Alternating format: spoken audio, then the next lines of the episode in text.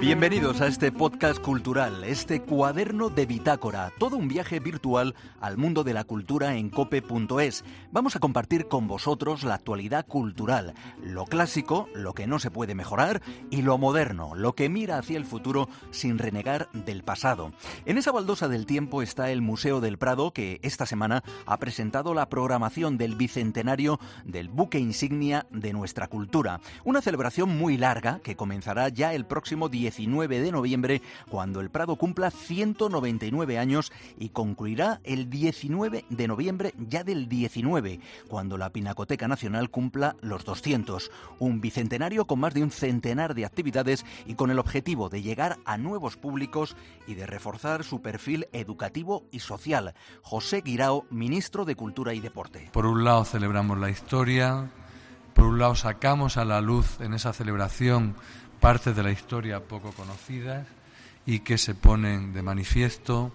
Y por último pretendemos que este esfuerzo y esta celebración llegue al mayor número de ciudadanos posibles.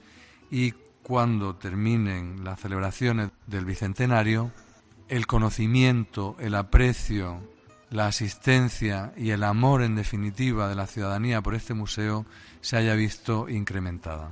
La conmemoración del Bicentenario del Prado cuenta con un presupuesto de 12 millones de euros. Habrá 17 exposiciones temporales, entre ellas cuatro itinerantes. Destaca la inaugural Museo del Prado, un lugar de memoria sobre el papel central del museo y su influencia en el devenir del arte contemporáneo. Veremos obras de pintores tan dispares como Picasso, Manet, Renoir, Sargent, Miró o Pollock. Otra gran exposición mostrará las confluencias entre Velázquez, Rembrandt y Vermeer con grandes préstamos del Rijksmuseum de Ámsterdam. Y otra gran exposición en mayo tendrá a Fra Angelico como gran protagonista con la Anunciación en pleno proceso ahora de restauración en el mismo Museo del Prado. Además, las colecciones del museo viajarán a 30 ciudades españolas. Miguel Falomir, director del Prado. La inauguración tiene su pistoletazo de salida el 19 de noviembre de, este año. Se iniciará con, una, eh, con, una, con la inauguración de una exposición dedicada a lo que es la historia del museo en estos 200 años, que pretende o que quiere brindar una aproximación a lo que han sido estos 200 años desde una doble perspectiva. Por un lado, analizando lo que han sido los grandes hitos en la historia del museo, algunos de los cuales pues, me he referido con antelación, pues ese 50, 150 aniversario de la nacionalización de las colecciones tras la Revolución Gloriosa de 1868 la guerra civil, pero tiene otra dimensión que es importante y es recordar que probablemente sin el Museo del Prado la historia de la pintura contemporánea hubiera sido muy distinta. Fue la visita al Museo del Prado, el conocimiento de sus colecciones por parte de algunos de los grandes nombres de la pintura occidental, lo que eh, suscitó, generó grandísimas transformaciones en la escena eh, artística europea. Y todo eso va a tener un reflejo cumplido en la eh, exposición que vamos a tener, donde aparecerán los grandes nombres de los pintores del siglo XIX y XX que hicieron de alguna manera del Museo del Prado su casa. En el aspecto más negativo de estas celebraciones, un informe subraya ahora hacia la necesidad de hacer nuevos pozos de drenaje para evitar humedades subterráneas en el museo que apuntan nuestras fuentes nunca han existido en los sótanos del Prado. Además, la primera Pinacoteca Nacional vivirá su bicentenario envuelta en andamios para reformar la fachada y evitar desprendimientos, algo que no gusta lógicamente a Falomir, pero él explica lo ocurrido. Si uno celebra 200 años, pues tiene que tener en cuenta que está hablando de un cuerpo de 200 años, no de 18. ¿Que nos hubiera gustado tener el eh, Museo del Prado sin andamios? Pues sí, pero bueno, visto lo visto, pues lo hacemos, lo hacemos ahora y así tendremos el edificio en mejores condiciones. Yo estoy convencido que el Museo del Prado no se acaba en 2019, va a tener mucha vida en el futuro. La Gioconda de Madrid, esa maravilla que fue pintada en el taller de Leonardo da Vinci en paralelo con el original que se encuentra en el Louvre de París, será testigo de este bicentenario del Prado. Ahora hemos conocido algún dato más sobre el precario estado de salud de la Mona Lisa. Según un científico de la Universidad Norteamericana de Harvard, el eterno enigma de la media sonrisa de esa mujer del Giocondo se debe a un vulgar hipotiroidismo. El encanto de este icono del Renacimiento reside en la suma de imperfecciones debidas al pésimo estado de salud que tenía Lisa Gherardini, la mujer que posó para Leonardo. Se ha llegado a hablar de un tumor en un ojo y hasta de alopecia causada por el estrés, ese estrés renacentista que debía de ser una balsa de aceite en comparación con el que nos hace vivir este frenético y abracadabrante siglo XXI. Desde el siglo XXI, pero mirando hacia el pasado, un pasado fascinante, CaixaForum Madrid presentaba su programación para esta temporada 18-19 que se inaugura a mediados de octubre con la espectacular exposición Faraón, rey de Egipto, con más de 150 piezas procedentes del Museo Británico de Londres. Picasso, Toulouse-Lautrec y el mundo de la ópera también estarán presentes en CaixaForum. Paloma Esteban Leal, gran experta en Picasso. Buenos días. Hola, buenos días. En unos meses, a partir de junio, vamos a poder ver en CaixaForum Madrid una exposición muy interesante que indaga, que explora la relación entre Picasso y su primera mujer, y Olga Koklova, la bailarina rusa. ¿Fue Olga quizá el gran amor de juventud de Picasso? Bueno, eh, Olga fue su primera mujer, efectivamente pero no fue la primera mujer con la que estuvo, su primera pareja, porque su primera pareja es Fernande Olivier, que es eh, la que mm, la que la digamos la modelo de sus primeros años de cubismo y es la, la persona con la que vive en París en el Bateau Lavoir y hasta que luego conoce a otra de sus modelos del cubismo que es Eva Guel y bueno, Eva muere trágicamente de una enfermedad muy joven y luego ya posteriormente es después de estas dos eh, parejas es cuando conoce a Olga Koklova y se y contrae matrimonio con ella poco después. ¿Y ella, Olga Koklova, marca los primeros años de la vida artística de Picasso? Mm, bueno, los primeros años, como digo, marcan estas dos otras mujeres eh, que están más ligadas al cubismo y Olga está más ligada a su época de retorno al orden, de esos magníficos retratos mm, con una precisión casi milimétrica eh, que son una de las, mm, uno de los hitos en la, en la producción de Picasso también. La, mm, fisonomía de, Olga tiene algo que ver con eh, el tipo de retrato y con el poner el foco también en, en, el dibujo y en ese retorno al orden. Sí, sí, sí, yo creo que sí. Era una, una persona, una mujer de una de una fisonomía muy rotunda, de una belleza muy explícita y Picasso desde luego se enamoró de ella mm, profundamente y, como el resto de las mujeres que van a pasar a lo largo de su vida, mm, esa fisonomía en cada momento, la fisonomía de cada una de esas mujeres va a marcar y va a estar muy ligada a los determinados periodos de la, de la obra de Picasso. ¿Cómo se desdobla la relación de Picasso eh, con sus mujeres, que también fueron en casi todos los casos sus modelos? Bueno, hay una leyenda que dice que Picasso no, no amaba a las mujeres, incluso que las despreciaba. Eh, yo, desde luego, no estoy en absoluto de, acuerdo con esa, con esa leyenda, porque a mí lo que me parece es que mm, para Picasso lo primero, lo fundamental en su vida era su producción artística, su creación entonces, no es que despreciara ni, ni tratara mal a las mujeres, ni simultaneara unas con otras, que a veces lo hizo, pero no. Eh, Picasso lo que realmente, digo, como lo que realmente eh, le, es el motor de su vida, es la creación artística. Y luego estaban las mujeres, a las que reflejan esa creación artística, pero desde luego de ninguna manera el que, el que la creación fuera lo primero para él no significa de ninguna manera que despreciara a las mujeres. Eh, Paloma, ¿y cuál crees tú que es eh, para Picasso fue el, gran amor de su vida, si es que tuvo uno? Hombre, si, si se cumple la, eh, la máxima esa que ve que es el último siempre, el gran amor de la vida de las personas, pues yo diría que podría ser Jacqueline Rock, que es la, la, su segunda mujer, con la segunda, la segunda persona con la que se casó, y que es la, la que vive con ella el último periodo de su vida, que fue también eh, su gran modelo, por ejemplo, para la serie de las mujeres de Argel, que es una magnífica serie de la última etapa, de la penúltima etapa de Picasso, y Jacqueline Rock realmente fue muy, muy definitiva en su vida también.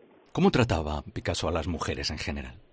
pues mm, eh, realmente hay otra leyenda también que, que las trataba mal, que yo creo que no, yo no creo que no hay ninguna ningún ningún hecho fehaciente que pueda demostrar que las trataba mal, incluso estando con Dora Maar él, como tiene una hija con Marie Pérez Walter, eh, le sigue pasando una pensión y le seguía pasando una pensión a las mujeres hasta mucho después de dejarlas.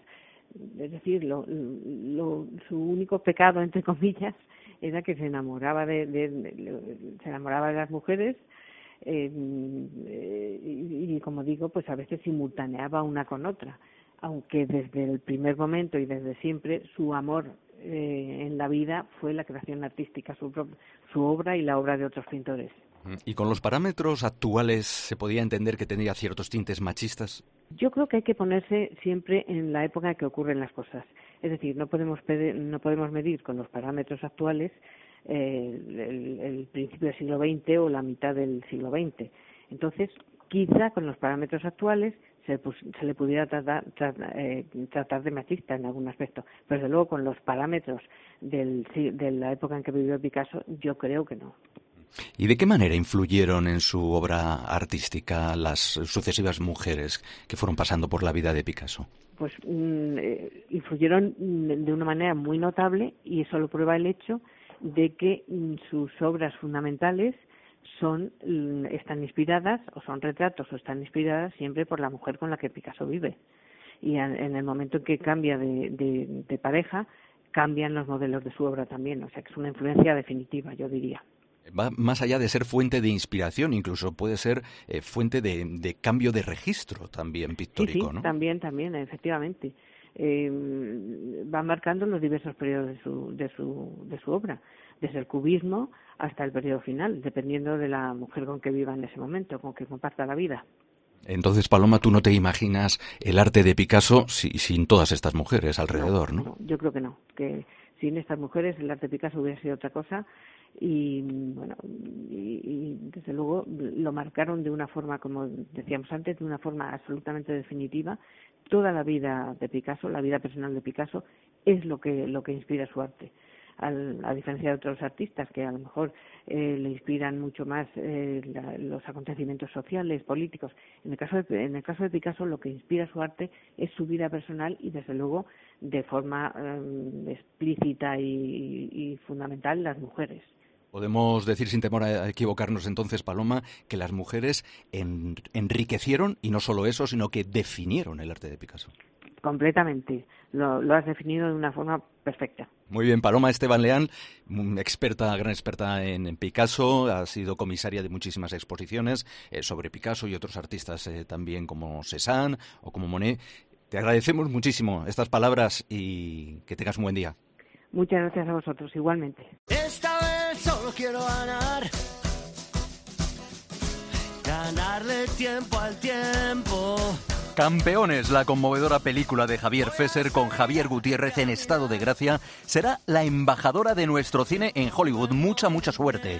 El retrato de ese humanísimo grupo de discapacitados intentando buscar la superación a través del baloncesto luchará por atacar la meca del Oscar. La pelea por estar entre las cinco pelis finalistas en los próximos Oscar, algo que no pasa con una cinta española desde la ganadora Mar Adentro hace ya 14 años, va a ser muy compleja. Nuestra compañera y amiga, Sefi García, nos dibuja el panorama que le espera ahora a campeones. La carrera no es nada fácil y menos sin un lobby detrás. Javier Fesser confesaba que Campeones tiene que hacer su camino sola, como lo ha hecho hasta ahora. Hace falta influencia y dinero, publicitar la exhibición de la película en revistas como Hollywood Report, moverse entre los académicos jubilados, que son los que votan la categoría, y cuidarlos, como contaba a Cope el productor Enrique Herreros, el que ayudó a ganar el Oscar a volver a empezar Epoch atenderlos. No compraré, cuidar, yo diría. En inglés es mejor, take care of them, tener cuidado de, ellos. En definitiva, conseguir que la vean y la valoren. Campeones compite con otras 40 películas. En diciembre hay un corte previo en el que tan solo quedarán nueve. Entre el 7 y el 14 de enero del próximo año tendrán lugar las votaciones oficiales y el 22 se proclamarán las candidaturas. Solo quedarán cinco, que serán valoradas entre el 12 y el 19 de febrero. El 24 será la gala en el Teatro Dolby. La cinta de Javier Fesser, protagonizada por Javier Gutiérrez, se ha sacudido con mucha dignidad a sus competidoras españolas. La preferida de los Goya, Andía, y la del póker de Oscarizados, todos lo saben. Ahora, una película feel good, de buenos sentimientos, nos recordaba su director Javier Fesser. Soñar es gratis es una de las grandes lecciones de, nuestros campeones, ¿no? Cuando no haces prejuicios ni siquiera sobre ti mismo y cuando funcionas sin ego por la vida, para ellos ya hace dos meses que, ganamos el Oscar y eso les hace felices, les hace compartir mucha felicidad con los demás. Entonces nosotros nos apuntamos a esa idea. Sentimientos universales que ojalá rompan la mala racha española y veamos a nuestros campeones levantar la estatuilla, aunque sus protagonistas se conformen con un segundo puesto. El otoño literario se va acercando. Las novedades aterrizan en los anaqueles de las librerías. No hay más que acercarse a ellas. Novedades como Blog de Otoño, el último poemario del maestro Luis Alberto de Cuenca, reúne en la editorial Visor poemas escritos entre 2013 y 2017.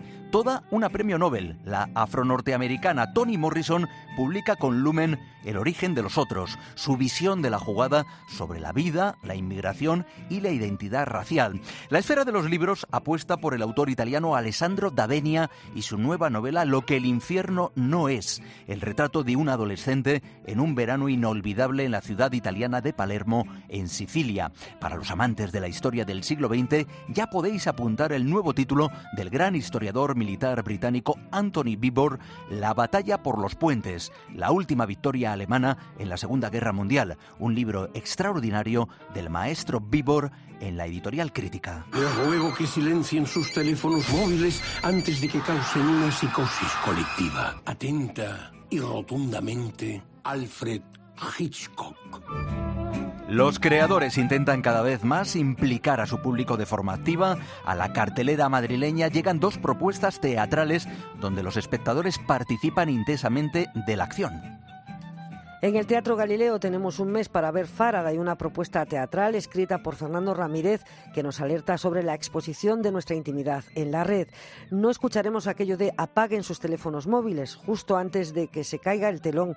Muy al contrario, nos piden que los usemos para difundir el mensaje final. Paco Masía es su director testimonio en el que él se desnuda y, nos cuenta todas las mentiras que hay detrás de, las redes. ¿no? En ese momento es cuando el público interviene para eh, fotografiar, grabar, transmitir por las redes sociales lo que está pasando. ¿no? Iván Tapia nos propone en los teatros del canal una estresante experiencia basada en los juegos de escape. Escape Show mantiene la tensión hasta el final.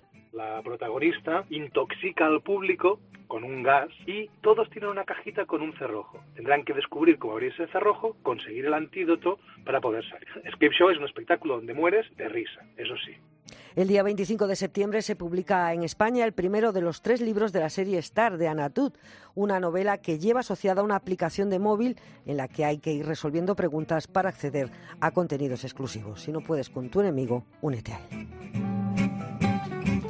El Teatro Real ha presentado la primera ópera de la temporada. El miércoles 19 se estrena El Fausto de Charles Gounod con dirección de escena de Alex Oye de la Fura dels Baus, una propuesta que lleva triunfando un cierto tiempo en los circuitos internacionales y que ahora llega al Real con el tenor polaco Piotr Betzala. El público enseguida se siente representado porque la insatisfacción es un sentimiento inherente al ser humano, aunque todos debemos aprender a contener esas aguas, explica Alex Oye. La ópera de Gounod está basada en el drama de Goethe. Fausto, un hombre que lo tiene todo, intenta suicidarse y en ese momento aparece Mephisto, el diablo, para proponerle un trato. Para la puesta en escena, aprovechó que el estreno coincidió con la publicación del origen de las especies de Darwin. Es que igual el Fausto es un científico, es una especie de Stephen Jobs, ¿sabes? Y lo que busca, ya pensando en el mundo actual de la informática, es darle sentimientos a la máquina. Y a partir de aquí dijimos, bueno, ¿y si Mephisto y, y el resto de personajes son como arquetipos? El día 19 se estrena esta producción, la primera de los 15 títulos que compondrá la temporada, seis de ellas estrenos absolutos.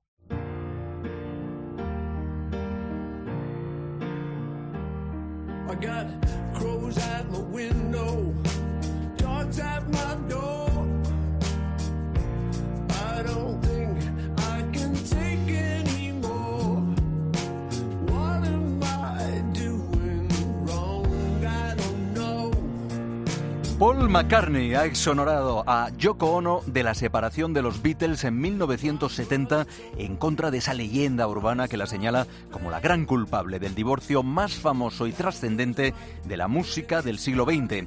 En una entrevista, McCartney reconoce, eso sí, que en esos últimos tiempos de los Beatles, Yoko Ono se metía más de lo debido en el estudio de grabación, algo que no había ocurrido antes.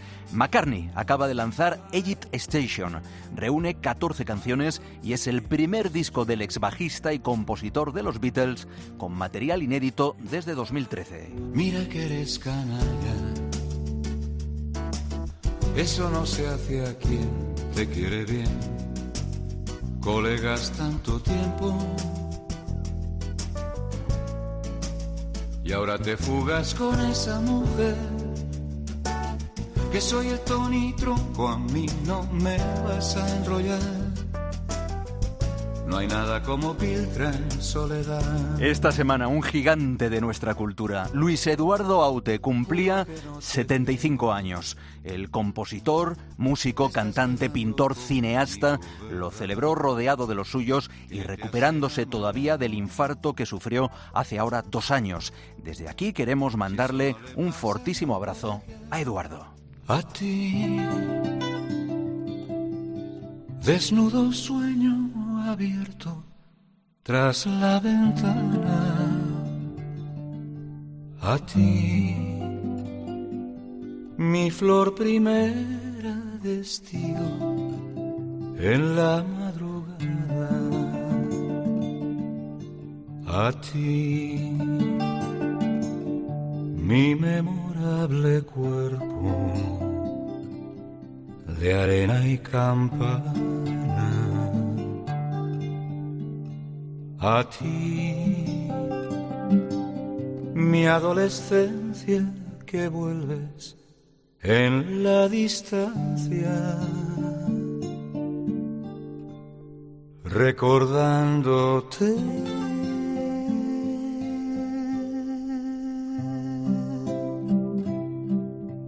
Yesterday, love was such an easy game to play.